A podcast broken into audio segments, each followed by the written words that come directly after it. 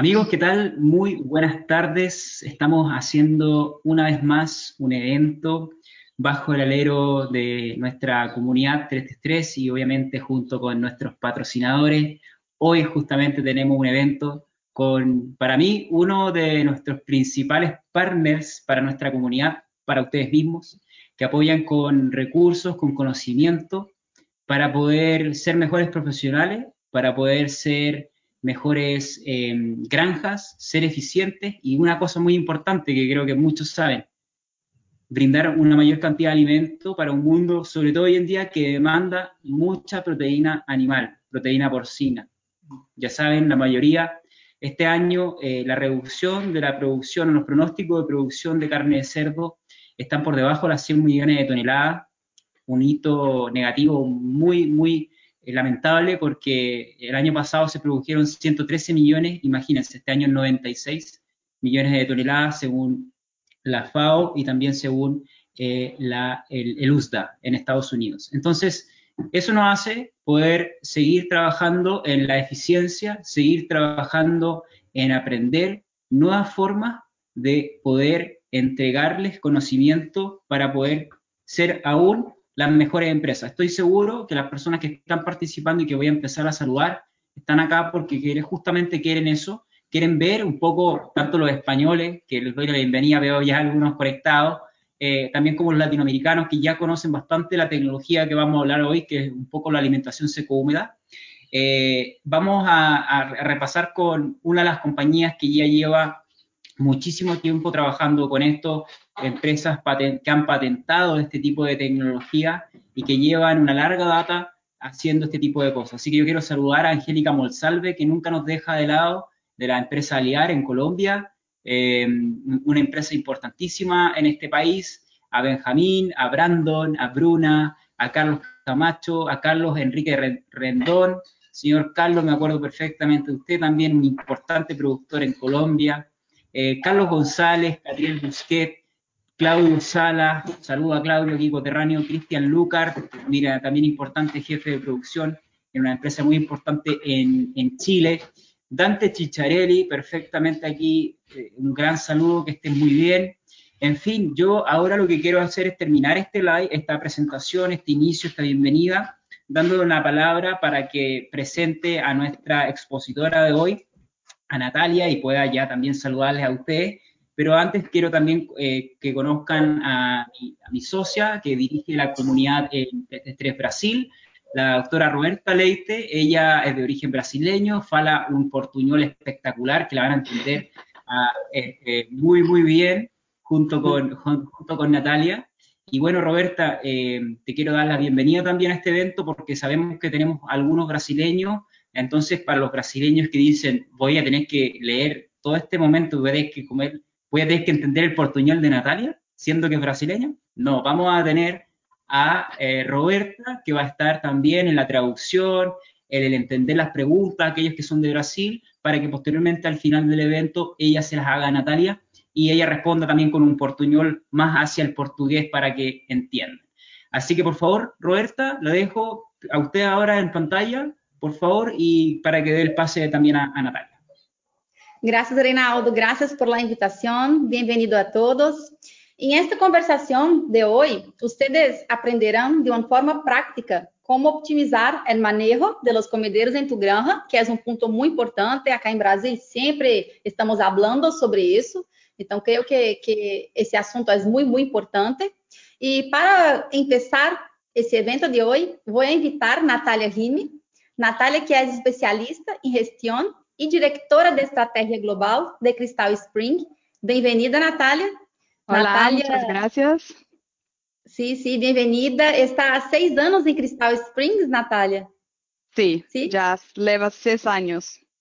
Que bueno, que bueno. É um prazer para, para nós escutar usted. E hoje Natália vai explicar como um comedero pode diminuir os custos de produção e aumentar a performance em la granja.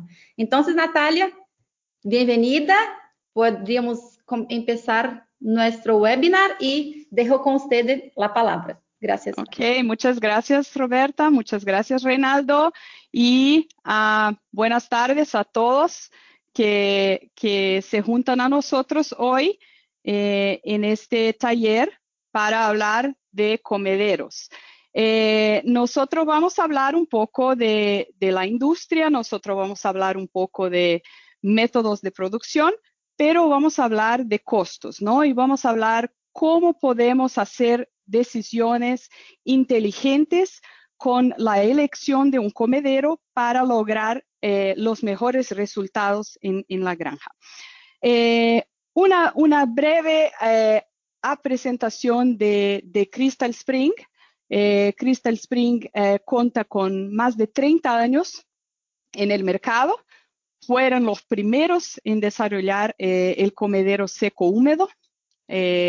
tenemos clientes en todos los cinco continentes y hoy uh, nuestra fabricación, nuestra matriz está en Canadá con desarrollo comercial y estrategia de ventas y marketing acá en Estados Unidos, donde me ubico hoy yo. Eh, en 2015 también iniciamos una filial en Brasil para fabricar comederos para este mercado específico. Um, así que ahora vamos a entrar en nuestro tema principal, sobre comederos seco-húmedos y vamos a dividir este taller en tres etapas. Primero vamos a hablar un poco de los conceptos de la alimentación seco-húmeda. Después vamos a partir para manejo de comederos y al final las ventajas específicas que este tipo de tecnología puede nos regalar. Eh, para eso, como tenemos gente de de muchos países, diversos países. Me gustaría solo de arreglar unos conceptos. Entonces, acá para fines del taller de hoy, vamos a hablar de comederos, que en España también son conocidos como tolvas, ¿no? Entonces, acá hoy vamos a tratar siempre con la palabra comedero y uh, los bebederos, que son las fuentes de agua que tenemos en estos comederos, vamos a llamar siempre de bebederos. Bueno, tenemos otros nombres en distintos países, pero para fines de entendimiento, así vamos. Eh, y también ración, comida, vamos siempre a tratar acá como alimento. Bueno, entonces, empezando hoy con los conceptos de la alimentación seco-húmeda. Bueno, ¿Cuál es el objetivo? Nosotros queremos facilitar una suave transición de alimento de la hembra para el alimento sólido. Y queremos hacer esto con crecimiento, excelente eficiencia alimenticia y un mínimo impacto para la salud del animal. Bueno, el problema es que en el proceso de destete, y no importa cuán bien manejado sea este proceso de destete, hay muchos cambios en el intestino del cerdo que lo hacen más susceptible a malestares digestivos, diarrea y falta de apetito. Bueno, ¿cuál es el método que nos ayuda en la alimentación seco-húmeda con este problema? Aumento de la ingesta. Entonces, nosotros queremos aumentar la ingesta de alimento y de agua, que son los dos nutrientes importantes que el cerdo necesita para determinar su crecimiento y sanidad, ¿no? Buena salud. Así que, ¿qué es que sabemos? Bueno, sabemos que los cerdos beben cuando comen, que mejorar el suministro de agua aumenta el consumo de alimento, que los hábitos alimenticios se aprenden y que el alimento húmedo aumenta la ingesta y el crecimiento. Y esto no estoy diciendo a ustedes yo o Crystal Spring. Está, estos son investigaciones, pesquisas de los expertos veterinarios, PhDs, de, de, todo, de todos los, los, cantos del mundo, que ya mucho escribieron y generaron material científico sobre el tema. Bueno, también sabemos que la ingesta alimenticia es hasta 20% más rápida en la alimentación seco-húmeda. Y acá voy a dar una breve explicación del porqué de eso. Lo que pasa es que cuando tenemos la alimentación seca, que pueden mirar aquí en la primera ilustración de, de nuestra pantalla, el cerdo está alimentándose de harina o pellet, no importa, pero va a haber un momento en que el cerdo necesita beber agua.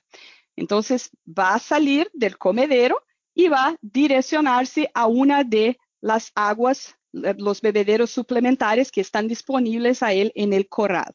Bueno, cuando hace eso se genera un tráfico mayor en el comedero, porque come un poco, tiene que parar para beber, después regresa, come más un poco, se empapuza, tiene que parar para beber y así va. Entonces, cuando tenemos el alimento húmedo ya disponible en el comedero, que es la, la, figura aquí del centro, lo que pasa es que ya tiene una fuente de agua ahí para el cerdo.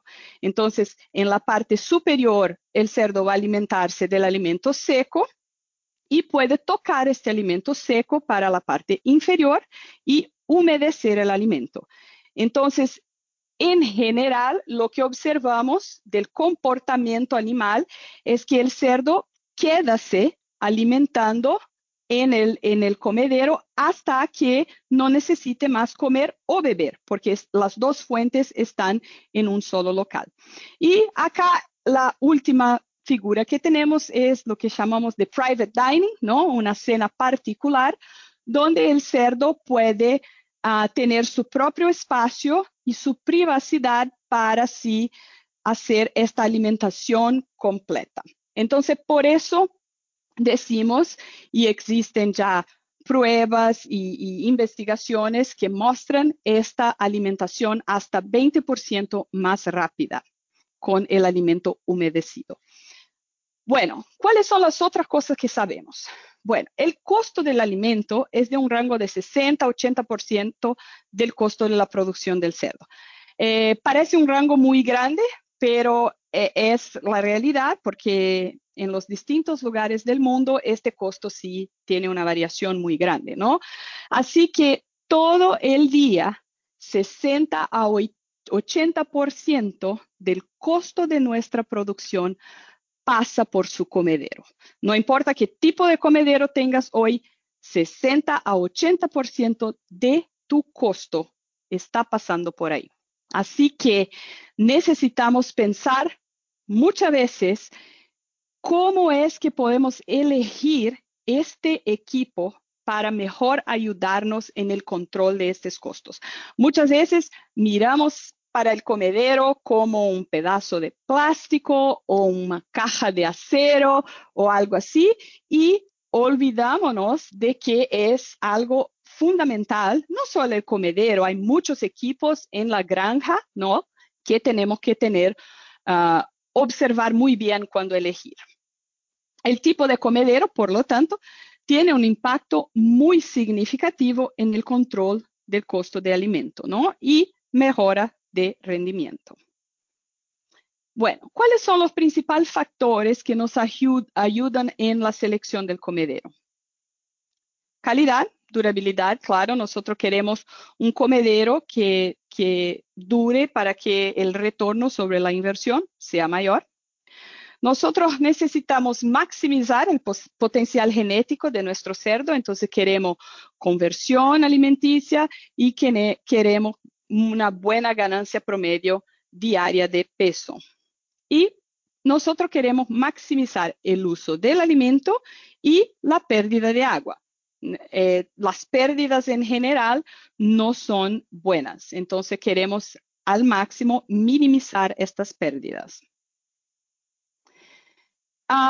Entonces, acá cerramos esta primera parte, este primer bloque donde hablamos de los conceptos. Y estos conceptos son importantes para que entremos en nuestro próximo bloque. Vamos a entrar en la parte de manejo de los comederos y por eso estos conceptos iniciales son muy importantes acá para el entendimiento y comprensión. Sí, Reinaldo.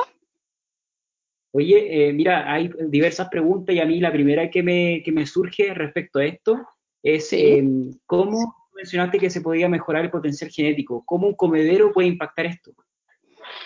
Bueno, buenísima pregunta, muy bueno. Bueno, nosotros sabemos que hoy uno de los principales gastos que, que un productor tiene es con genética y también con nutrición, ¿no? Porque existen hoy muchas posibilidades para un cerdo de calidad. Lo que, eh, eh, y esto sus veterinarios y geneticistas pueden hablar muy mejor que yo, pero las genéticas buscan cada vez más eh, un animal que tenga buena ganancia, excelente conversión alimenticia, ¿no? Y una calidad de carne excepcional para la industria. Esto es lo que la industria quiere y es lo que las eh, genéticas intentan. ¿Y cómo es que el cerdo puede tener peso, ¿no? Alimentándose. Entonces, así que gastamos un montón de plata con nuestra genética y no ayudamos la genética a tener medios de que el alimento esté disponible y saber que todo el alimento que se disponibilizó ahí está yendo adentro del cerdo y no juntarse al purín. Entonces, el, el eliminando pérdidas y teniendo un comedero que ayuda con esta ganancia de peso y con esta conversión, estamos ayudando nuestra inversión genética a maximizar su potencial. Y también la inversión en nutrición, ¿no? Ponemos ahí en el alimento, ponemos muchos aditivos, ponemos todo, y, si se va el alimento eh, eh, a pérdida, este, este costo todo de, de, de comprar aditivos, de comprar, se va. ¿Se aclaró bien? Perfecto. Perfecto, Natalia. Muchas gracias. Adelante. Entonces, seguimos acá. Ahora hablando de manejo de comederos. Bueno, entonces, ¿qué es que sabemos y cómo es que podemos manejar la alimentación seco-húmeda? Escucho de muchos eh, con quien hablamos en diversos locales del mundo eh, estos últimos años que intentaron de alguna forma implementar una alimentación seco-húmeda en, en su granja y no tuvieron éxito. Bueno, entonces este este, esta falta de éxito en la, en la alimentación seco-húmeda se puede atribuir a, diversos eh, problemas, desde un manejo inadecuado hasta un equipo que no tenga la tecnología embarcada y los diseños y, los atributos necesarios para entregar este, este manejo y esta, esta, estos resultados, esta performance, ¿no? Para para los productores. Así que el manejo correcto es clave para los resultados, ¿no? Nosotros necesitamos de buen flujo de agua, buen flujo de alimento, espacio de comedero adecuado, bueno, y claro, después que sabemos de todo eso, seleccionar el comedero correcto. Entonces, vamos a hablar un poquito de cada uno de esos, de elementos que son fundamentales para el manejo de, de, comederos seco-húmedos. Primero, el manejo del alimento. Hay una serie de cosas que pueden afectar el flujo de alimento en el comedero, empezando por la formulación de este alimento, la cantidad de energía, eh, de, la harina, especialmente si tiene mucho leche en estas raciones iniciales, en destete, maíz, grasa, la granulometría, ¿eh? el, tamaño de los gránulos de esta harina y el tamaño y la calidad de los pellets. También muchos factores ambientales, ¿no? Mira, humedad y goteras de agua en el comedero son terribles, son terribles porque este, este alimento que está en la parte superior de, y, se, se, almacena en, en, la caja del comedero, ¿no? Se queda ahí por un, en general, un día, ¿no? Eh, es suficiente para, para, para la, la alimentación de, de un día. Y entonces lo que se necesita es mantener este alimento fresco. Si tenemos humedad, si tenemos goteras, se pone malo el alimento y esto va a afectar la conversión porque este alimento se va, ¿no? Es pérdida. También el flujo de agua en los bebederos. Bueno, si tenemos muy poca agua, este alimento va a quedar seco. Y si tenemos mucha agua, el comedero puede, puede quedarse engomado. Y explico un poco sobre eso. Lo que pasa con mucha agua es que los cerdos eh, acaban teniendo mucha agua, humedad en su nariz, en su fase, y cuando llegan para tomar el alimento seco, bueno, esta humedad se va al alimento y empieza entonces a engomarse. Una vez la bandeja del comedero esté completamente engomada, los cerdos se van a poner locos porque quieren comer y ya la comida, el flujo de este alimento no va a bajar. Entonces esto causa un, un problema muy grande. Bueno, ¿cómo es que podemos ayudar con este control del flujo de alimento? Primero, la agua. La agua tiene que ser adecuada para no causar los problemas que acabo de decir, pero con un ajuste fino, bueno, que nos permita ajustar este comedero para los diferentes tipos de alimento, las diferentes granulometrías, harina, pellet. Esto se puede lograr hacer con este ajuste que es muy fino y baja o sube la bandeja para que este flujo de alimento en, el comedero sea lo más adecuado posible. En general, decimos acá en Crystal Spring, cuando estamos haciendo un entrenamiento o mostrando a nuestros productores cómo mejor manejar este comedero, de que queremos ajustar la bandeja para que cerca de 50-60% de esta parte inferior del comedero esté con alimento, pero no toda, ¿no? Los animales, a ellos no les gusta la sopa, entonces no queremos ahí un montón de agua y también no queremos el alimento seco, ¿no? Porque estamos trabajando con alimentación seco-húmeda, entonces no nos regala nada tener este alimento seco en la parte inferior. Bueno, y esta cobertura de 50-60%, lo decimos, es una recomendación general, pero el objetivo es que haya flujo de alimento siendo consumido por los cerdos todo el tiempo. Esto va a mantener este alimento húmedo fresco, porque como saben, un alimento humedecido va a durar menos tiempo que un alimento seco. Entonces necesitamos regalar en el comedero un flujo adecuado para que siempre estén ahí consumiendo este alimento humedecido. Sobre el manejo de agua.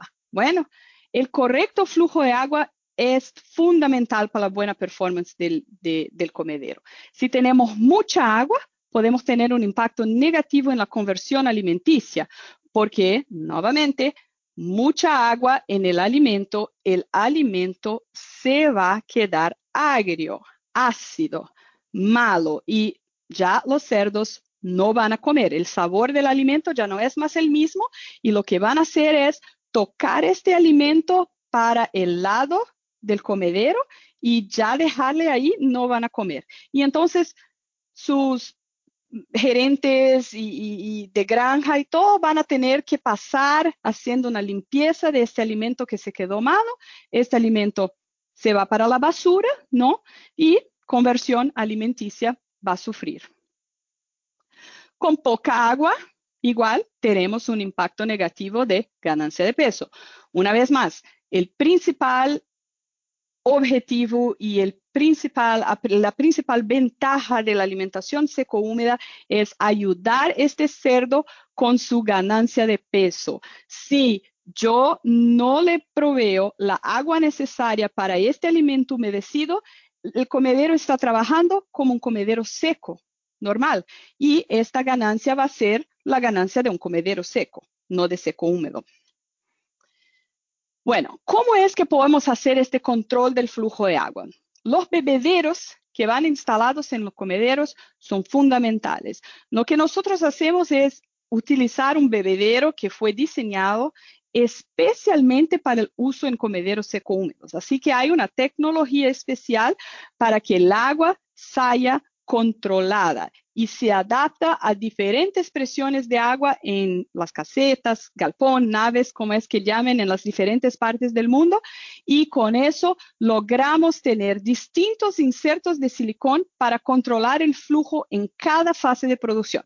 Así que el cerdo de destete, aquel lechón pequeño, no va a tener la misma cantidad de agua en el bebedero que un cerdo de engorde en cebonera, ¿no? Listo para salir a, peso de abate, vas a tener mucho más agua. Las recomendaciones de flujo de agua, Ah, tenemos una, una, una, tabla, pero ah, esta es en, en, realidad lo que sus veterinarios y geneticistas mejor que nosotros saben, ¿no? Estas recomendaciones no, no, son, no son de cristal, pero sí son recomendaciones que existen eh, de los veterinarios para cada semana en el galpón, eh, eh, cuál es la cantidad mínima que el cerdo necesita o el rango de, de agua que el cerdo necesita en copos por minuto o ml por minuto para que esta performance, este resultado en, en el comedero sea el mejor posible. Y por último, hablamos de flujo de alimento, hablamos de flujo de uh, agua y ahora entramos en el tema de espacios en comederos. Entonces, uh, la recomendación de Crystal Spring es de un eh, una, pulga, una, pulgada lineal por cerdo, 2.54 centímetros. Uh, acuérdense, como dice en el inicio de del, del taller, los cerdos comen unos 20% más rápidos en el comedero seco húmedo. Esto nos permite poner más cerdos por espacio de comedero. En un comedero seco, esta recomendación va a ser casi el doble, de, espacio lineal por cerdo. Bueno, entonces el rango óptimo para la alimentación seco-húmeda es de 12 a 16 cerdos por espacio.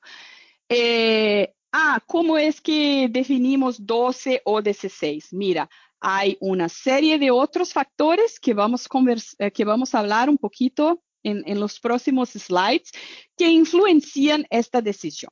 Entonces, entre, entre su técnico genético, su, su nutrólogo y su veterinario y nosotros con, con, con todo que, que, conocemos podemos ayudarles a tomar la decisión correcta en términos de los cerdos por espacio. ¿okay?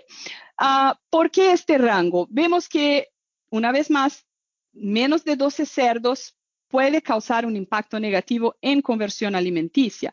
Y esto es porque vamos a regalar mucho espacio para estos cerdos.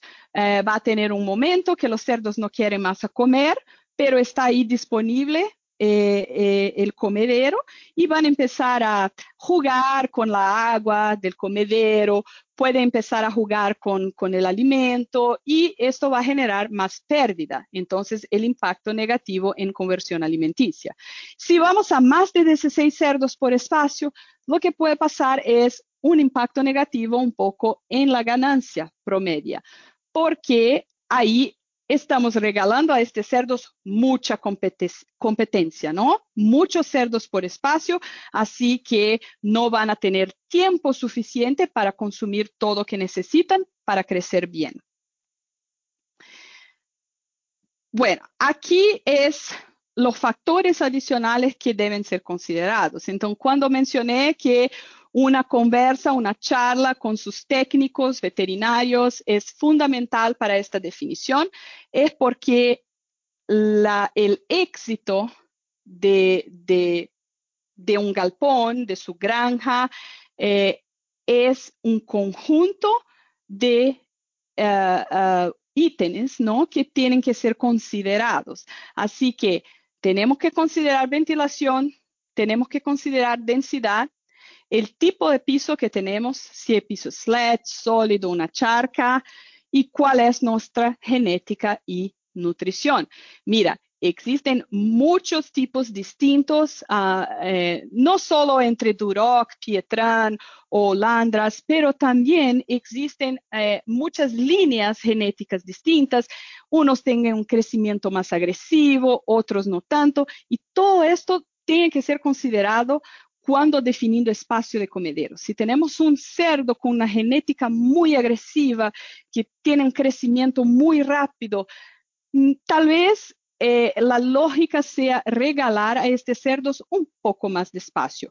Pero si ya tenemos una genética más tranquila, uh, podemos poner un poco más de cerdos por espacio. Entonces, todo eso hay que analizarse en conjunto cuando de la definición de cerdos por espacio sabemos también que la industria pasa por muchos cambios a lo largo de, su tiempo, ¿no?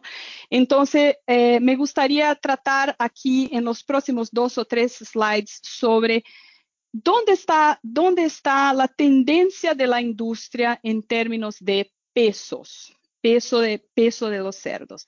Eh, también esto, esto cambia mucho de región para región, pero voy a, voy a mencionar algunos aspectos de esto. Eh, en general, hace algunos años, nosotros teníamos cerdos ahí hasta 115 kilos, ¿no? Ah, aún hay algunos países que tienen esta realidad de no no crecer los, los cerdos hasta muy pesados. Ah, con, con 115 kilos, nosotros podemos tener ahí espacios de 12 pulgadas, 30 centímetros medio, sin problemas. Los cerdos van a tener suficiente espacio. Pero hoy muchos, muchos, no es más la realidad estos 115 kilos, ¿no? Nosotros vemos ahí la mayoría de las empresas, especialmente los países que buscan exportación y realidades en España, por ejemplo, como los productores de jamón, ¿no? Que tenemos que ir a pesos más altos. Así que ya vemos la mayoría de las empresas, mismo en Brasil, 127 kilos, 132 kilos, acá en, en, América del Norte, 150 kilos. Y ahí nosotros empezamos a crear una restricción por el ancho de hombro. Entonces, existen varias ahí. Eh, investigaciones sobre el tamaño de los cerdos y el espacio que ellos necesitan. Así que para cerdos hasta 150 kilos tenemos que buscar ahí los espacios de aproximadamente 15 pulgadas para que el ancho del hombro no cree una restricción para el acceso a, los espacios de comedero, ¿no?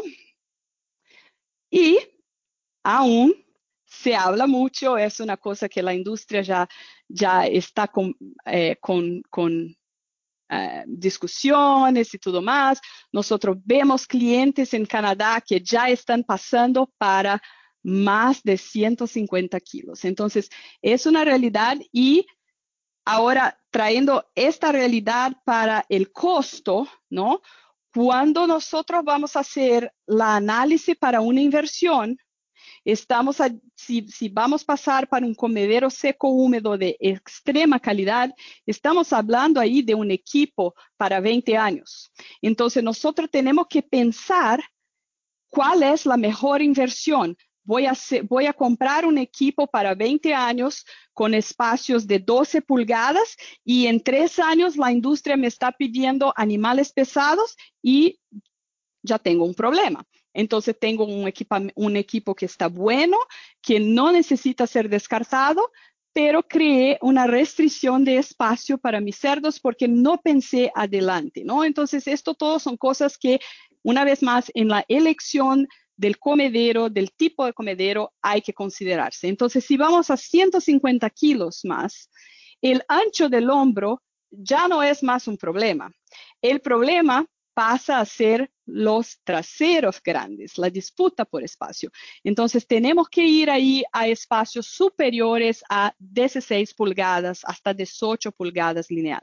Lo que pasa es que en esta, en esta figura podemos ver exactamente lo que va a pasar.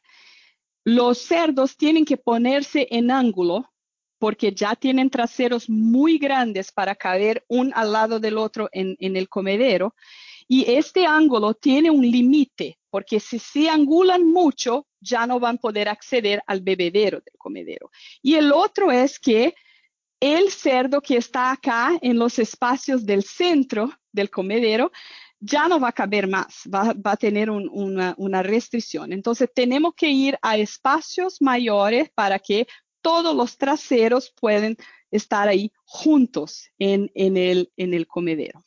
Bueno, entonces esta es una transición de la industria, pero algo que debemos tener en mente cuando eh, la elección del comedero, porque tenemos que pensar adelante, ¿no? Tenemos que pensar dónde está yendo la industria en mi país, sea para consumo local de esta carne o sea especialmente para exportación. Los países que están exportando más ya tienen que estar pensando en estos tamaños mayores de abate. El otro tema en espacios de comederos que es importante eh, son diseños de corral, para corrales pequeños.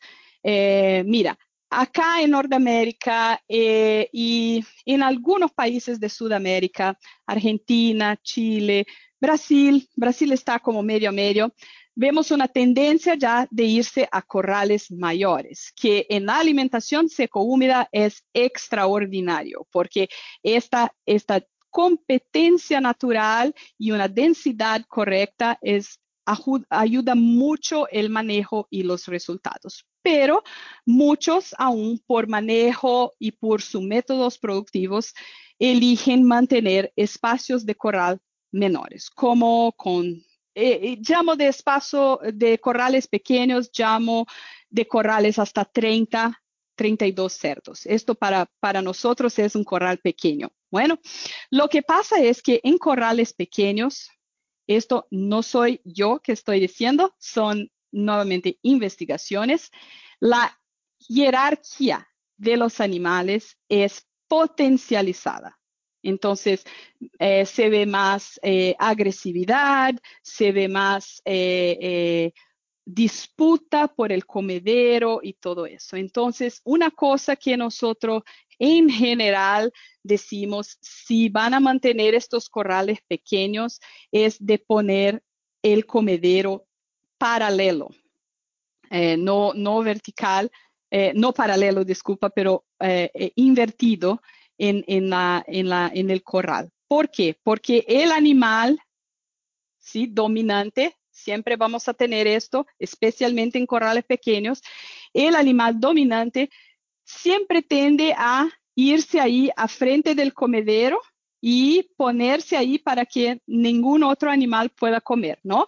Entonces, si tenemos el comedero en paralelo, estamos bloqueando dos espacios con este animal dominante. Ya si lo invertimos, tenemos la posibilidad de tener dos cerdos alimentándose todo el tiempo y el animal dominante solo puede ponerse a frente de uno de los em, espacios, pero no bloquear los dos, ¿no? Entonces, esto va a permitir que los cerdos tengan más tiempo en el comedero, va a mejorar la ingesta y principalmente la uniformidad del peso del cerdo. Entonces, acá es, es lo segundo bloque que hablamos sobre eh, manejo. Entonces, pasando una vez más, hablamos de flujo de agua, flujo de alimento, espacios de comederos y un poco sobre el comportamiento de alimentación de estos cerdos en corrales pequeños y la tendencia de la industria de irse a pesos superiores cada vez más. Natalia, ¿estás por ahí o no? ¿Me escuchas? Sí, acá, acá estoy. Oye, no sabes la cantidad de personas que tenemos conectadas. Eh, muchas preguntas, están agradeciendo bastante eh, la, forma visual con la que estás explicando la presentación. y por acá hay, varias preguntas a todos aquellos que no han sido respondidas, las vamos a hacer al final, vamos a tener una sección de, de preguntas y respuestas. Así que, mira, hay una pregunta que, que se repite bastante que es, ¿cuál es la recomendación de bebederos o fuentes de agua adicionales cuando se utilizan comederos secos y húmedos? Perfecto, sí, buenísima pregunta, muy buena.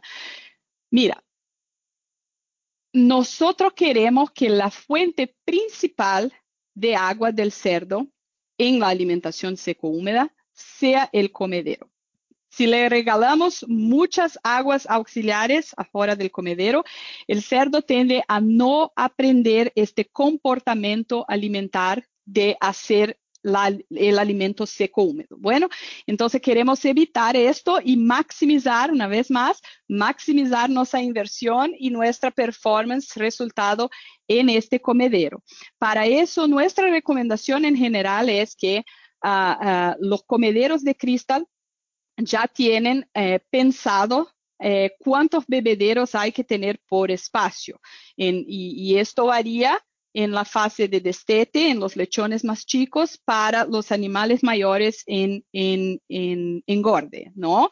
Así que cuando el galpón, la nave, esté con una temperatura superior a 27 grados Celsius porque la ventilación no es adecuada o algo así, nosotros tenemos que regalar a estos cerdos un poco más de agua para que hidrátense, ¿no?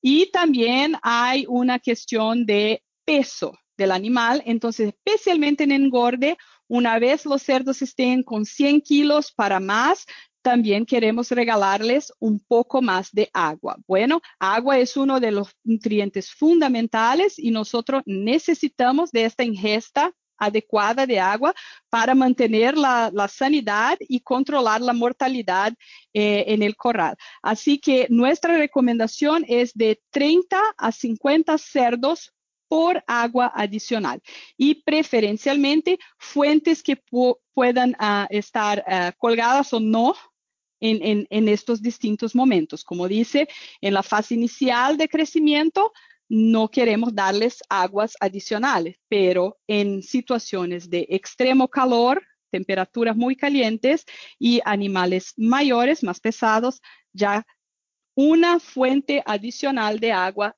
a cada 30 a 50 cerdos. También algo a ser discutido con sus veterinarios y técnicos, ¿sí? Um, y, nosotros podemos ayudar, claro, pero siempre es importante seguir eh, eh, lo que sus veterinarios y técnicos recomienden en, en este aspecto también.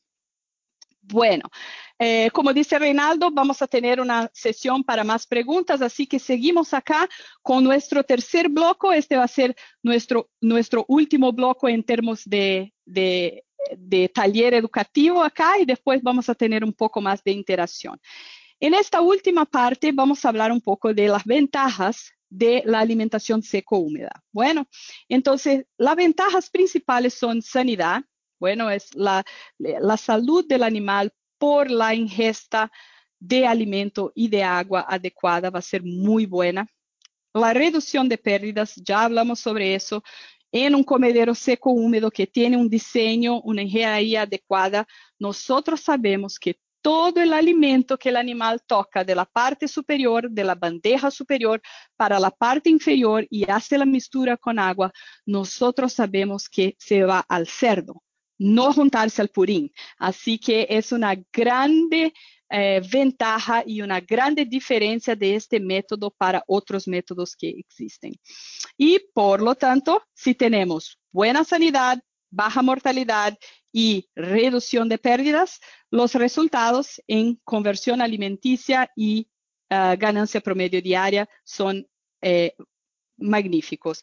Una otra cosa que vemos en, en los comederos seco-húmedos y, y, y, esto, eh, si conocen personas que ya trabajan con este método, pregúntenles porque ellos van a decir, es la uniformidad del lote. Eh, eh, la, la, la diferencia de los pesos se, se, baja mucho con la alimentación seco-húmeda y mismo, mismo cuando está en la granja mirando los cerdos así por arriba, puedes mirar la uniformidad de estos animales. Es, es magnífico. Y todo esto se revierte en, en costo, ¿no? reducción de costo, porque aumentamos los, los resultados y controlamos mejor nuestros costos. Una vez más, gastamos un montón con genética, gastamos un montón con nutrición, aditivos, ponemos todo esto en el alimento y si no logramos ayudar todo esta, toda esta, este conjunto con un equipo que sea adecuado para sabermos que todo el alimento que está ahí está yendo adentro del animal eh, eh, no estamos controlando bien nuestros costos. Entonces, este, es fundamental esta este, conexión de todos estos, temas. Uh, aquí, solo para finalizar ahora, hacer una comparación eh, con algunos de los métodos de, alimentación, de comederos que hay hoy en, el mercado. Miren, hay, hay un montón. Yo intenté acá poner los más encontrados en, unos países, solo para regalarles con algunos datos. Eh, estos datos que estoy acá presentando vienen de investigaciones y pruebas eh, de Crystal Spring, de universidades eh, y también de galpones y granjas comerciales, donde a largo de estos 30 años, Crystal ha desarrollado muchos datos de pruebas y investigaciones. Así que se comparado eh, los comederos seco-húmedos Crystal con comederos de box secos, estos comederos caja, ¿no? Normal, eh, con el alimento seco, nosotros logramos un rango de 1,5 a 2,5% mejor de conversión alimenticia. Y esto es la lógica para que ya entiendan, porque hablamos sobre eso en los slides anteriores, es mayor consumo, mayor eficiencia. Entonces, esto es eh, eh, fundamental. Mayor consumo, mayor eficiencia con menor pérdida, es, se reverte todo en conversión alimenticia. También mayor sanidad, menor mortalidad, todo eso son eh, ítems que uh, van en nuestra fórmula de cálculo de conversión alimenticia, entonces eso eh, impacta directamente. También lo que vemos es menos días por lote. Así que con la mayor ganancia de peso diaria, ¿no? nosotros podemos menos días por lote, porque los animales van a atingir su peso uh, uh, objetivo en un tiempo más rápido también vemos cerca de 35 a 40% menos pérdida de agua. ¿Te acuerden? En algunos países esto ya es un tema muy sencillo, eh, las pérdidas de agua y, es un recurso que sabemos que vamos a tener cada vez más ahí con las leyes ambientales y, la capacidad de lograr las licencias para nuevos galpones, nuevas naves. Necesitamos cada vez más hacer un uso mejor y más consciente de este recurso. El otro eh, que nos vemos mucho son los comederos estilos tubulares, ¿no? De plástico, de cualquier otro material, no, importa, es este tubo.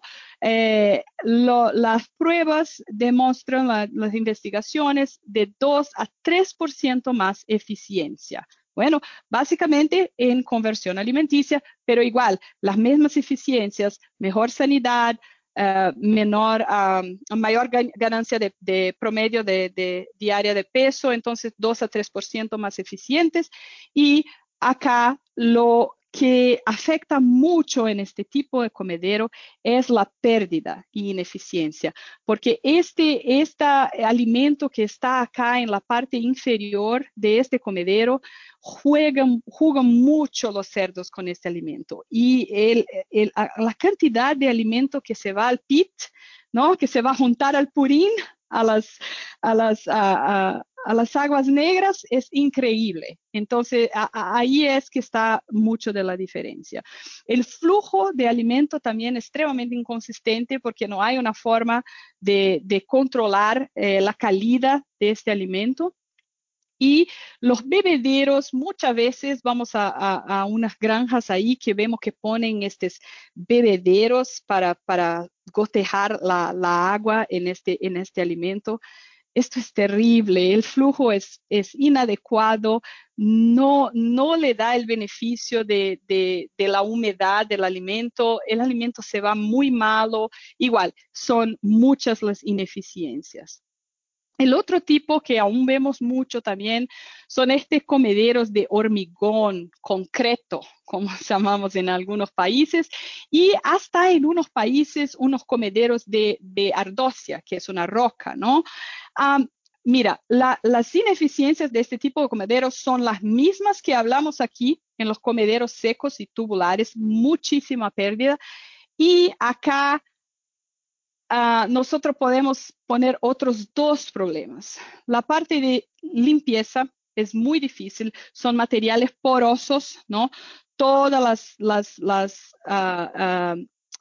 eh, impuridades y todo de, del cerdo acaban eh, poniéndose ahí, es muy difícil sacar todo eso, ¿no? Y esto afecta la sanidad. Bueno, más mortalidad, menor conversión alimenticia y afecta todo uh, el resultado de forma muy negativa. También um, estos comederos afectan negativamente la ventilación, son comederos pesados, en general con si, si, está el comedero de hormigón ahí o, o, de roca, es porque todo el resto es de hormigón, ¿no? Entonces, la ventilación de este, de este galpón, de esta nave, es terrible, muy, muy malo para la sanidad de los cerdos. Y, por último, un sistema que aún es utilizado, el sistema lineal, uh, también con muchos, muchos desafíos en ventilación y bioseguridad.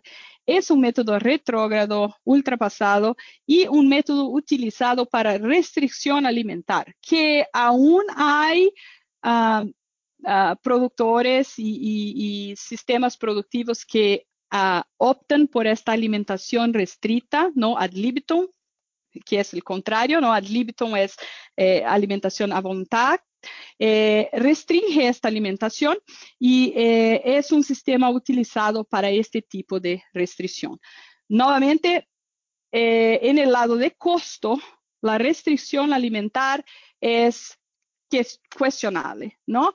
Una vez más, está gastando un montón con la mejor genética para que este, para que este cerdo crezca, para que este cerdo llegue a su potencial genético el más rápido posible con una calidad de carne excepcional y ahí restringe exactamente lo que el cerdo necesita para crecer, que es el alimento.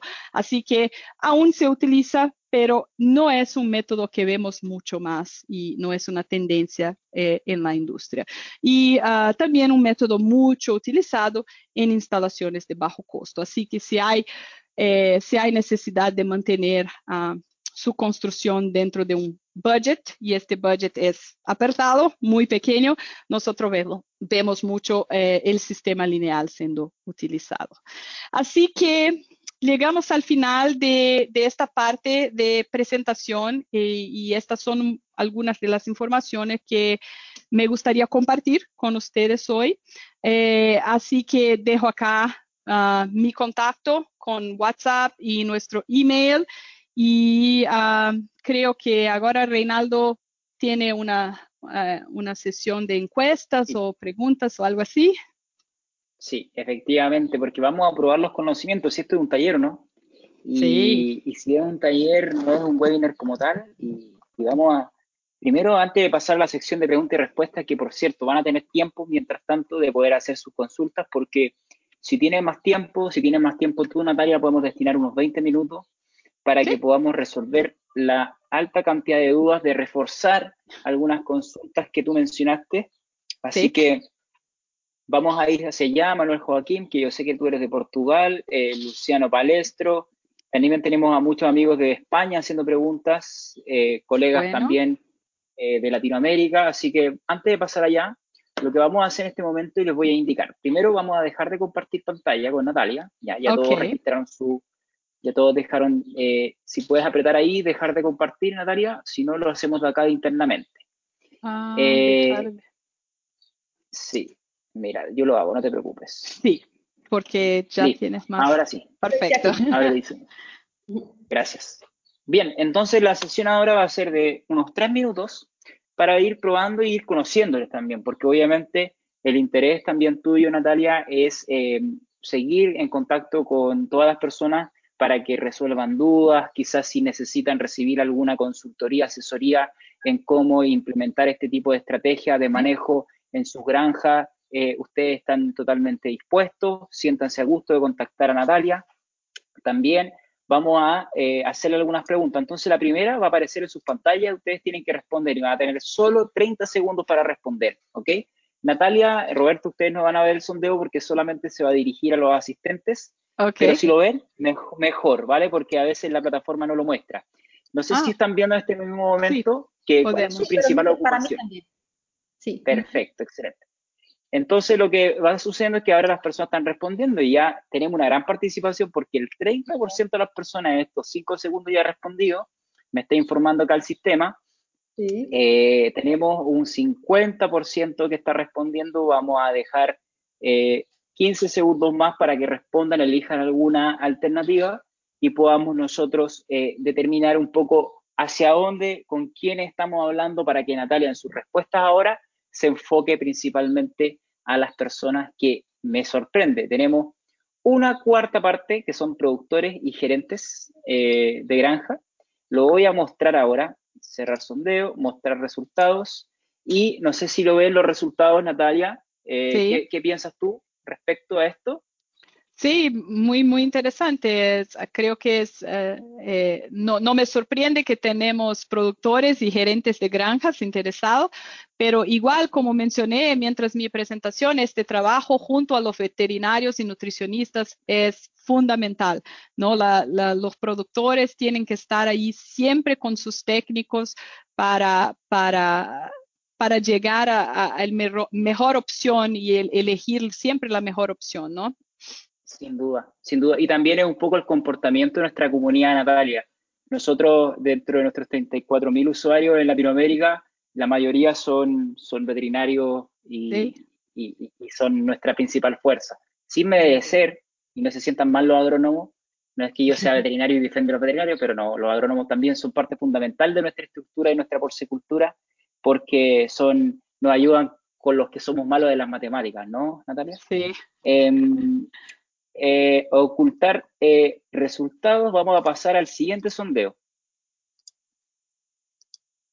¿Actualmente ustedes tienen alguna relación con Crystal Spring? Sí, no.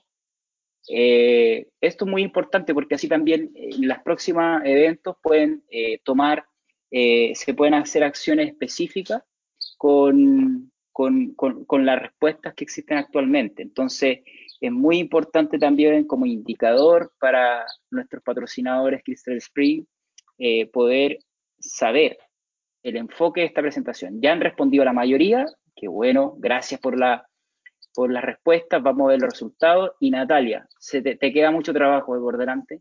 De, nuestros casi, de nuestros casi 300 asistentes, tres cuartas partes eh, no son clientes de Crystal Spring, así que te va a llegar trabajo, te adelanto eso. Sí, eh, pero muy, muy interesante de, de mirar los 26% que sí ya de alguna forma trabajan con nosotros. Y sabes que es muy interesante porque es un perfil de, de nuestros clientes de siempre buscar el conocimiento, siempre buscar eh, eh, manejar mejor sus granjas y, y, aprender las pequeñas cosas que se pueden mejorar aún más en el manejo de, la, de los comederos para que sigan siempre eh, teniendo más resultados, ¿no? Exacto. Vamos con la siguiente. ¿Utilizan su sistema productivo comederos seco-húmedos? Ah, esa es muy buena. También muy buena. 50-50, Gracias por las respuestas, gracias por las respuestas, la verdad, porque eh, eh, veo que está muy activa la audiencia y son más de 200 personas que están participando, así que fantástico.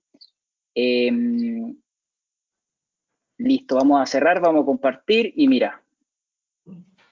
Muy bien, 59 bueno. y 41 que no.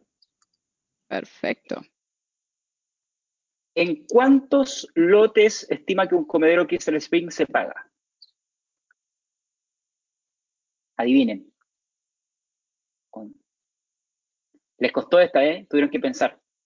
Ah, sacar la calculadora.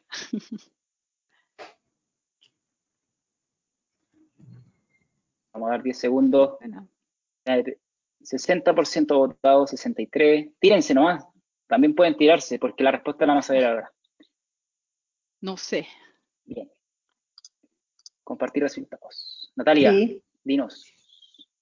5 a 6 lotes 45%, 2 a 3 lotes 33, más de 8 lotes 22. Es, para, yo, yo ya puedo dar la respuesta correcta. Sí, claro. En 2 a 3 lotes es eh, el pago uh, con, este, con esta ganancia de, de, resultados. Perfecto. Y ya vamos con em, la penúltima, es en cuanto a la durabilidad. ¿Cuánto creen ustedes que es la durabilidad o, tiempo que se demora en, reponer este tipo de comederos?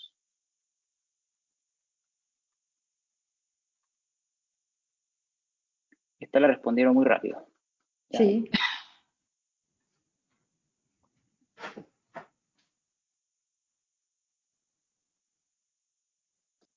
Compartir resultados.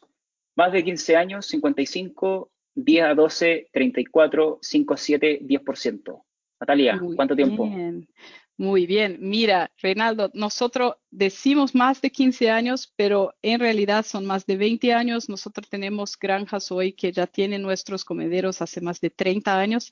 Hicieron unos retrofits con unas tecnologías nuevas que pusimos, pero la estructura ahí está y, no, bueno. no se acaba.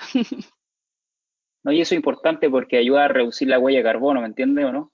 Porque Sí. en vez de seguir construyendo y gastando más eh, aluminio u otro tipo de, de Ujú. acero, ¿me entiendes? Eh, eso es- Ujú. es muy importante para la huella de Nosotros carbono. tenemos clientes que ponen comederos nuevos en, en- en cuando con- hacen un galpón completamente nuevo porque quieren todo nuevo y ahí ya llevan los comederos utilizados por, por cerca de años a unas granjas más antiguas que están haciendo una reforma, un retrofit y siguen, siguen utilizando.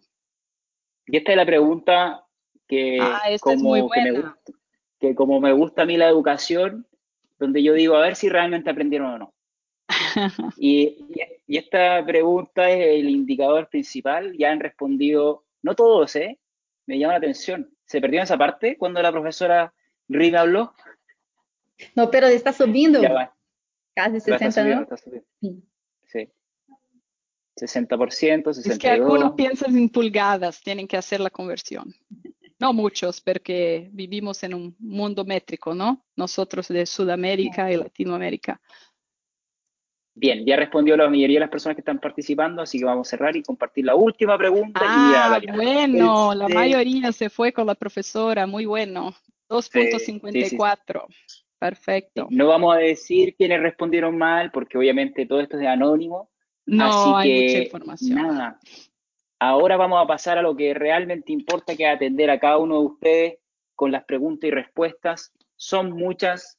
Obviamente, aquellos que mm, ya creen que han aprendido bastante, yo creo que esta es la mejor parte, ¿eh? porque aquí vienen las preguntas de muchas realidades. Y, por eso que eh, es, es muy bueno que se mantengan en, en sintonía con nosotros, porque mira, aquí el, el doctor Carlos Saldarriaga, importante director de porcicultura en, en Colombia, dice, Natalia, esa recomendación de una pulgada por cerdo a este tipo de comedero es considerando qué tipo de, de peso de salida.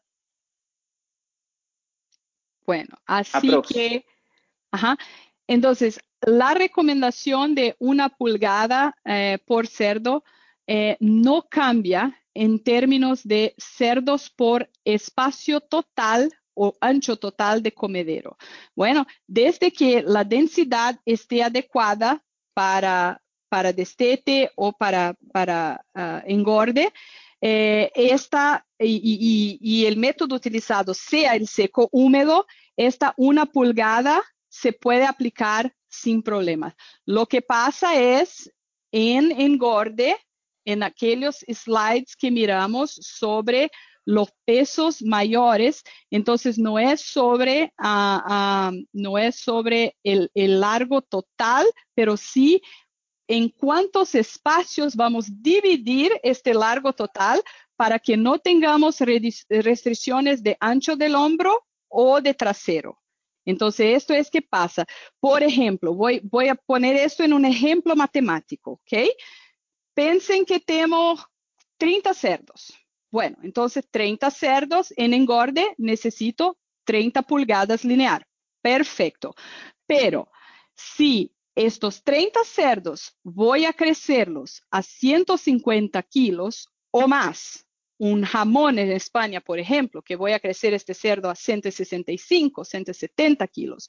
Entonces, los 30 si dividimos en dos espacios, tenemos solo 15. Entonces, tal vez tenemos que ir a un comedero que tenga 34 o 36 para que los espacios sean individualmente de 16 o 17 pulgadas y, una vez más, el ancho del hombro no sea una restricción para que este cerdo pueda acceder angularmente el bebedero del comedero. Entonces, así que es, eh, es un conjunto de, de, cosas, ¿no? No simplemente el peso de salida eh, con, con, eh, con la, el pulgada lineal, pero puede haber ahí un más o menos 10% que hay que ser conversado en esta realidad.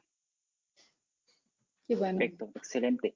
Tenemos también otro, otro colega profesional y miembro de nuestra comunidad de Colombia, el señor Carlos Enrique Rendón, que nos pregunta eh, que él ha observado diferentes calidades de materia. A ver, dice, los materiales de estos comederos puedo observar eh, entre Canadá y Brasil que eran diferentes. ¿Hay algún motivo o no es así? No sé si él, él piensa que hay diferencia en calidad de materia prima.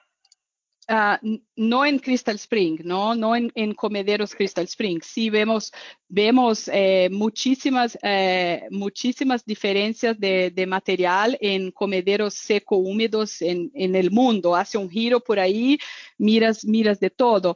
Eh, con Crystal Spring lo que pasa es que los comederos que hacemos para Brasil no salen de Brasil, ¿no? Son, son hechos allá en Brasil apenas para el mercado brasileño y siguen 100% de los diseños y de las recomendaciones de material que Canadá. Así que todo lo que hace Canadá tenemos que hacer igual en Brasil para un comedero cristal. Eh, y el Canadá distribuye para el resto del mundo. Lo que sí vemos mucho es uh, eh, eh, diferencias en el acero, ¿no? Lo que pasa es que existen distintos tipos de acero inoxidable y muchos no saben que esto es una realidad. Muchas veces van a adquirir algo y dicen, ah, hay que ser acero inoxidable, pero existen distintas series de acero inoxidable y el acero inoxidable, que es el más adecuado para suinocultura, para, para la producción de, de, cerdos, es el serie 304. Entonces, no solo en el comedero, pero cualquier cosa que van a adquirir a su, a su, a su galpón, a su nave, siempre pidan que sea 100% acero 304. Estos días estuvo en una, antes del COVID, estuvo en una conferencia y me preguntó un productor, mira, siempre escuchamos y hasta mi esposa siempre escucha que los aceros inoxidables son inoxidables. Y yo compré un equipo y se oxidó. ¿Cómo es que pasa? Mira, existen niveles de protección de este acero inoxidable. Entonces, cuando va un acero inoxidable de una serie 430, es de 30 a 40% más barato que el acero inoxidable 304. Y las protecciones que este acero tiene de toda la, la urina y, y todos los excrementos del cerdo no son durables, no son adecuados. Así que esta es sí la diferencia y se ve mucha, mucha diferencia eh, en, en, en, comederos. Perfecto. Perfecto. Tengo una espero, Sí, Tengo, adelante. Sí, eh, Uma muito interessante, Natália, que é uma, uma questão mais técnica, creio eu, sim. Javier Iriarte Banês me pergunta: comederos seco-úmidos, melhor com granulado ou com harina? Bueno, desde que se ha como controlar el flujo de la ración y el flujo de agua para que los, uh, los uh, desafíos con estos distintos tipos de alimento no se encuentren, no hay diferencia. Bueno, el pellet, el pellet, y especialmente si es un pellet de buena calidad, siempre va a tener un manejo más fácil. No es que no, no, es que no, no funciona con harina, es que va a siempre ser más fácil manejar cualquier tipo de comedero con el pellet pero no hay restricción en la harina ninguna, solo aquellos conceptos que hablamos. Eh, tenemos que eh, hablar mucho en el destete con eh, maíz, con ah, leche, con ah, grasa. Bueno, y tenemos soluciones en la ingeniería del comedero que solucionan todo eso, desde, desde el ajuste de la bandeja en sí hasta, uh, llamamos de, de, bandejas para, para ayudar el flujo de ración a ser mejor con estos desafíos. Entonces, hay muchas cosas que, que eh, son importantes. Por eso es que eh, eh, como mencioné mientras mi presentación, ¿no? A veces vamos a comprar una caja de acero o un tubo de plástico y vamos a comprar el comedero con esta mentalidad y ahí es que tenemos problemas, porque todas esas preguntas que están haciendo ustedes ahora tienen que hacer en el proceso de, decisión antes de elegir, elegir su comedero. Tienen que hablar con sus técnicos, tienen que hablar con su proveedor de equipo para que, la, para que todas estas preguntas que tengan se, se hagan antes de la elección, ¿no? Y no después que ya están los, los comederos en la granja con todos los desafíos de manejo que pueden tener. Ah, de hecho, Javier Irarte, que es de origen español, porque aquí habla de cuadras y corralinas, y ah, cuadras son los sí, corrales. Cuadras, los corrales, sí, las naves. Eh, exacto. Eh, aquí Javier dice, estos comederos son aplicables para cuadras o corrales de 13 cerdos, 9 metros cuadrados. Eh, ah. No sé. Sí, sí el, el, menor comedero que, que, tenemos en Crystal Sun para 12 a 15 cerdos, que es un, un comedero de un espacio, ¿no? sí, eh, lo que pasa es que en cuadras pequeñas, este resultado, eh, este, eh, y, esto, esto estoy hablando porque viene de, las investigaciones y de, las, de los datos que, colectamos en estos 30 años en muchas aplicaciones. Lo que vemos es que estos números que regalé de, de mejoras, ¿no? Un y medio a dos y medio por ciento en 2, 3 por ciento en conversión alimenticia, en, en cuadras, corrales pequeños, siempre tiende a ser el menor, desafortunadamente. Entonces, ¿vas a tener ganancias? Sí, pero en general, con la utilización de la alimentación seco-húmeda, cuanto mayor sea la cuadra, mayor sea esta competencia natural. Y mira, no necesitamos de una cuadra de 100 cerdos. Cuando digo una cuadra grande suficiente, 50, 60 cerdos tiene una, una performance y resultado excepcional con la alimentación seco-húmeda básicamente por este flujo, por esta competencia natural de los cerdos en el equipo y que van a garantizar estas, eh, estas ganancias promedio diarias y estas conversiones alimenticias eh, muy buenas. Roberta, si quieres, mientras leo una tú, yo tengo acá que estoy uniendo dos de Nelson Peña y José Arrieta. Saludo ahí a nuestros amigos de, de Biofarma, también patrocinadores de nuestra comunidad. Eh, acá nos dice si existen diferencias en cuanto a la cobertura o al espacio de cobertura eh, en harinas y en pellets, si hay alguna diferencia o no en el manejo.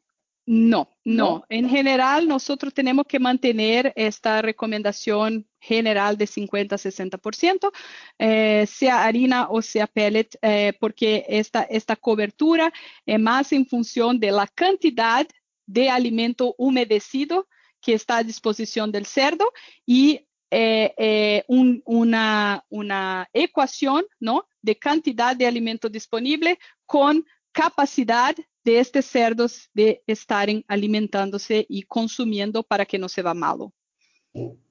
Súper rápido, Natalia. ¿Este comedero o esta tecnología se puede usar en Win to Finish? Muchas preguntas respecto a esto, de este de ventas, sí. sistema de ventas.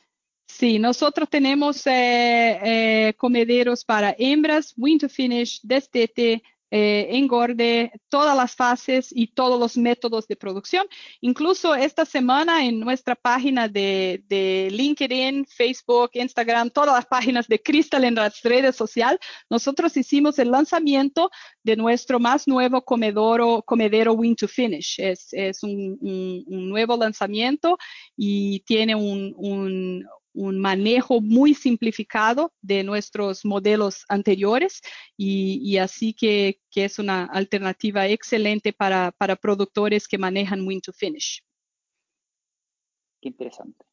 Perfecto. Natalia, elegí una pregunta acá porque es muy, muy interesante, porque siempre hablamos de la importancia de los manejos de los comedores, ¿no? Siempre hablamos sobre eso. Y Manuel Granados pregunta, La supervisión de los comederos y sus bocas es una obligación en las granjas, todos los días, claro. Así como la revisión de bebederos. ¿Cuál es su recomendación en cuanto a la frecuencia y horario en el día? Es interesante, ¿no? Bueno, bueno. Mira, frecuencia y horario en el día eh, creo que es eh, una cosa que no es muy relativa al comedero, sí, pero más al, al, manejo y cómo se maneja la granja. Entonces creo que es una cosa más que los técnicos y los veterinarios pueden, pueden hasta decir mejor. Cuanto al manejo de la tolva, lo que, lo que escuchamos mucho de clientes que, que están buscando uh, la transición para, para comederos seco húmedos, ¿no? Es que quieren simplificar este manejo, quieren hacer este manejo de una forma más simplificada. Entonces, esto comparte esta información de, clientes de años que tenemos, lo que, lo que eh, ayuda mucho el manejo del comedero seco húmedo es que eh, el ajuste de la bandeja que mostré ahí en mi presentación, que, que ajuste el flujo de ración y el ajuste del flujo de agua de los bebederos van a ser hechos entre dos y tres veces en el lote. No es diario.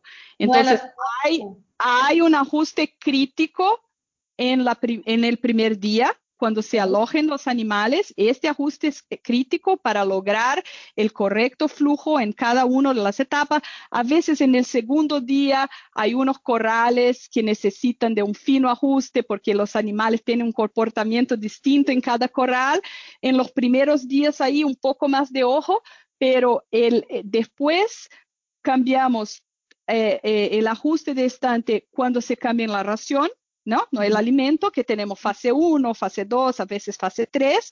Entonces, en cada fase, si se altera la granulometría, a veces hacemos pellet en la fase 1 para lo destete y después vamos a harina. Entonces, esto demanda un manejo en el flujo de, de, del alimento y el flujo de agua, eh, como mostré en la tabla, uh, hay que incrementarse la disponibilidad de agua eh, al menos una vez en, en, destete, ¿no? En lechones y una vez en, en engorde. Entonces, eh, pero, pero el manejo es extremadamente simple y eh, eh, el otro manejo es, es el manejo normal que hacen eh, los gerentes de granja, que es mirar, mirar la uniformidad de los, animales. Eh, ayuda mucho también porque los animales son muy, muy uniformes, entonces es muy fácil de identificar aquel cerdo que está enfermo, ¿no? que no está creciendo en el mismo nivel. Y el comedero seco húmedo puede ayudar mucho en los corrales de enfermedad, ¿no? Porque quiere regalar a este animal una sanidad, un alimento bueno, rico, para que tente recuperarlos, ¿no? Acá en Brasil hablamos mucho hospital, ¿no? Hospital, sí. Y también mucho en, en, el destete, en el manejo de los lechones, ¿no? Cuando hacemos aquellos corrales con los animales que, que vinieron de destete un poco más chicos, ¿no? el, lote viene ahí con 6 kilos promedio, pero siempre vas a tener aquellos chiquitos con cuatro medio, algo.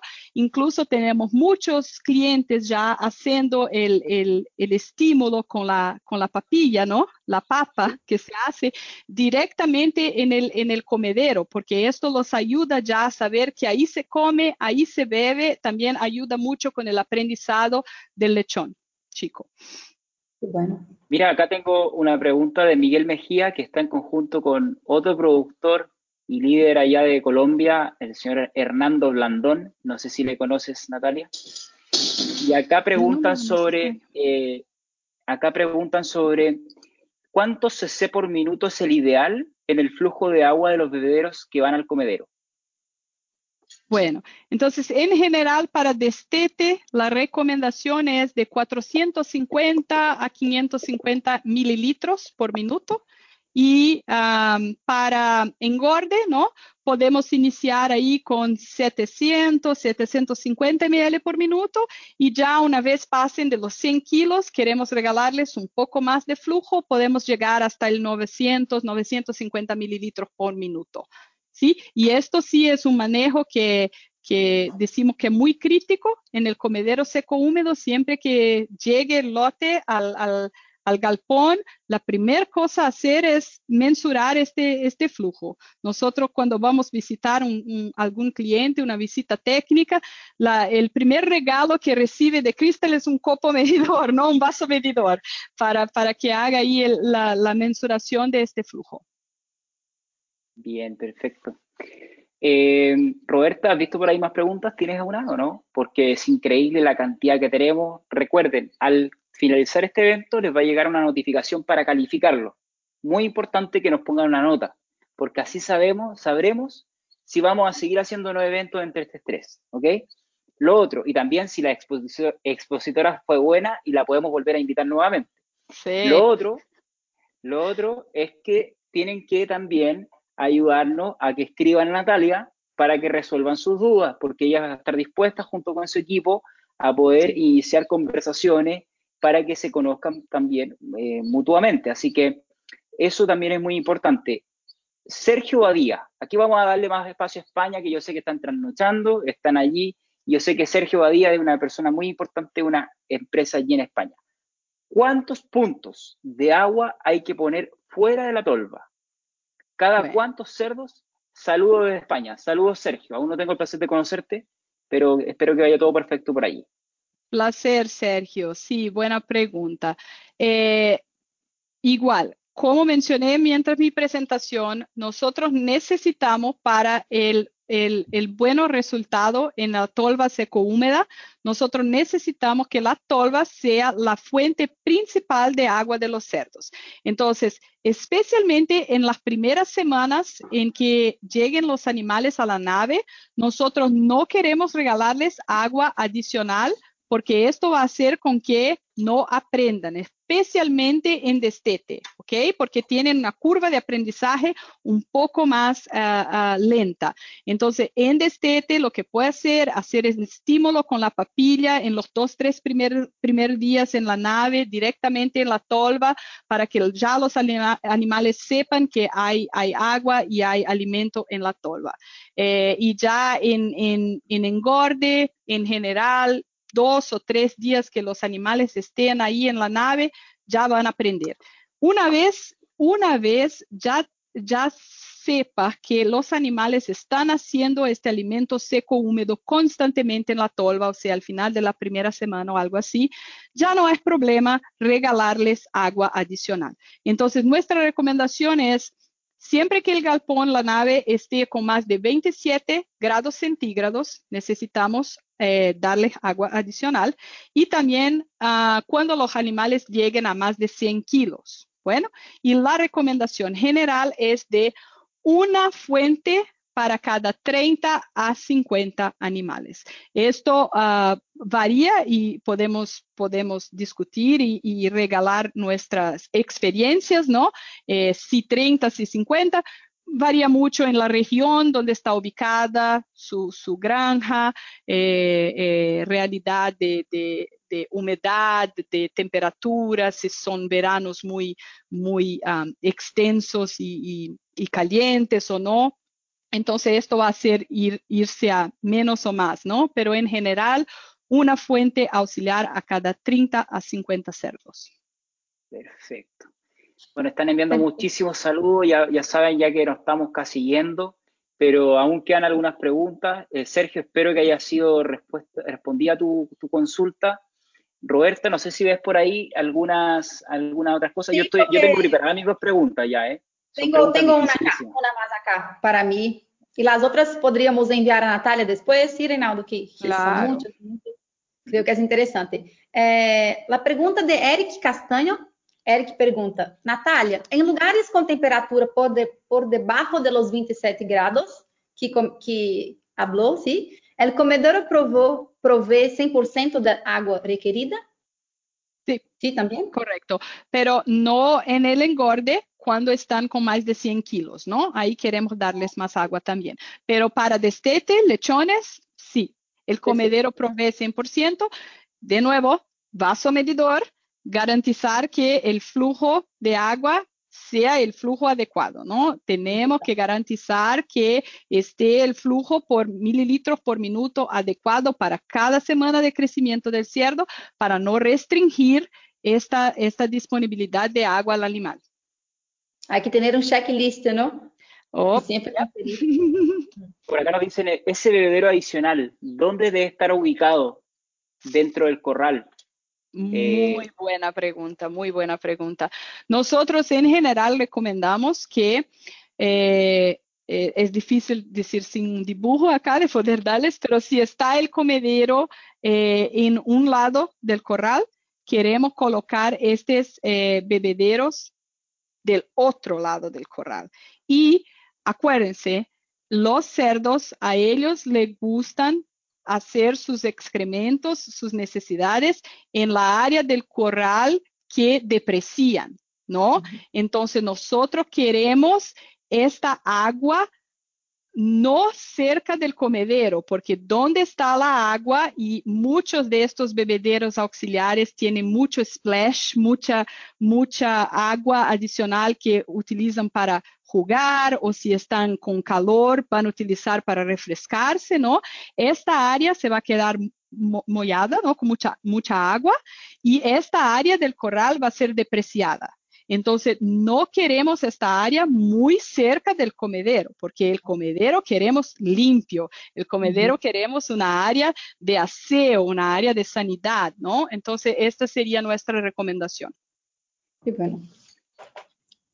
Natalia, te agradezco muchísimo. Roberta, a ti también. Hemos respondido a muchísimas, estamos recibiendo saludos desde Argentina, eh, bueno. Tengo 100 cerdos en corral de recría. ¿Cuántos chupones aparte del comedero?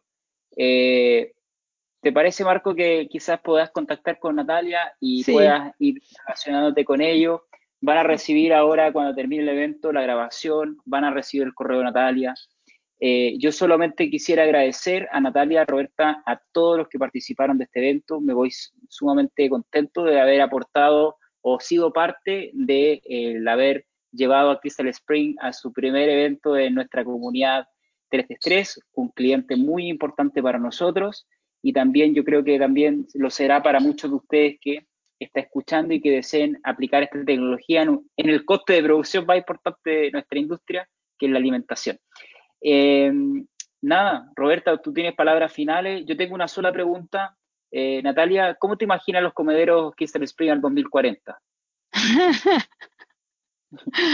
en la parte van a, van a parecer exactamente lo que parecen hoy. Creo que, creo sí. que no vamos a tener muchas difer distintas diferencias en el chasis, pero, pero en tecnologías y en pequeñas cosas que se, que se hay que cambiar, eh, estaremos cambiando con la industria, ¿no? La industria cambia, tenemos que cambiar nosotros y, y, esto es una, una, constante para nosotros. Así que fue un placer estar con, con, ustedes. Muchísimas gracias a todos que participaron y sí, estaré a, a disposición ahí para aclarar más preguntas y dudas que, que tengan nuestros participantes y fue un placer estar con todos ustedes esta tarde. Gracias, Natalia. Gracias, Natalia. Muy buena tu presentación, un placer te escuchar, mucho dinámica, gran aplicabilidad práctica, muy bueno, muy bueno. Muchas gracias. Muchas gracias. Es, es justamente lo que estamos recibiendo ahora por parte de Esteban Selvaggi, que, que, decía que tenía comederos del año 98, imagínate, el mismo año que nació 33 eh, en su granja. Eh, estamos muchos comentarios de agradecimiento, muy técnicos están comentando acá, que eso, eso es parte también de la esencia de 333. Ya saben, sí. nuestra línea editorial es altamente técnica, tenemos un círculo de, de pago hacia los autores, es decir, somos la única, la única comunidad que paga a los escritores, entonces, ¿eso en qué significa? En un círculo de contenido de alta calidad, y creo que ese es nuestro as debajo la manga entre 333, así que es un placer eh, ser parte de esa comunidad en la cual les sigue manteniendo al día. Y no estamos sacando información de sitios web en otros idiomas, sino que es una comunidad nuestra, creada por nosotros y un círculo que gracias a nuestros patrocinadores podemos estar junto a ustedes cada día y semana, porque tú sabes, Natalia, estamos todos los días trabajando, actualizando el sitio con noticias económicas, de mercado, sanidad, de todo, de todo, de todo, de todo. Así que los que no están registrados, les queda poco tiempo, ¿eh? si no los vamos a eliminar de futuro de eventos. No, es mentira. Sí, sí. Nada. Nosotros, también, nosotros también utilizamos la plataforma para, para eh, regalar mucha información, así que sí, accedan a 333 y sigan, síganos allá porque hay siempre informaciones nuevas, informaciones técnicas y compartir informaciones que son importantes para los productores. Sí, de hecho, si ponen Crystal Spring 333, les va a aparecer inmediatamente eh, en Google les va a aparecer inmediatamente el blog que tiene Crystal Spring con todo el material, contenido de lo que hemos hablado en este evento y que estamos constantemente también eh, subiendo. Así que nada más, gracias a los más de 250 conectados que tuvimos hoy y nada, vamos ahora a verles y, a contactarles muy pronto. Muchas gracias, gracias. Natalia. Gracias. Chao, Roberta. Adiós. Adiós.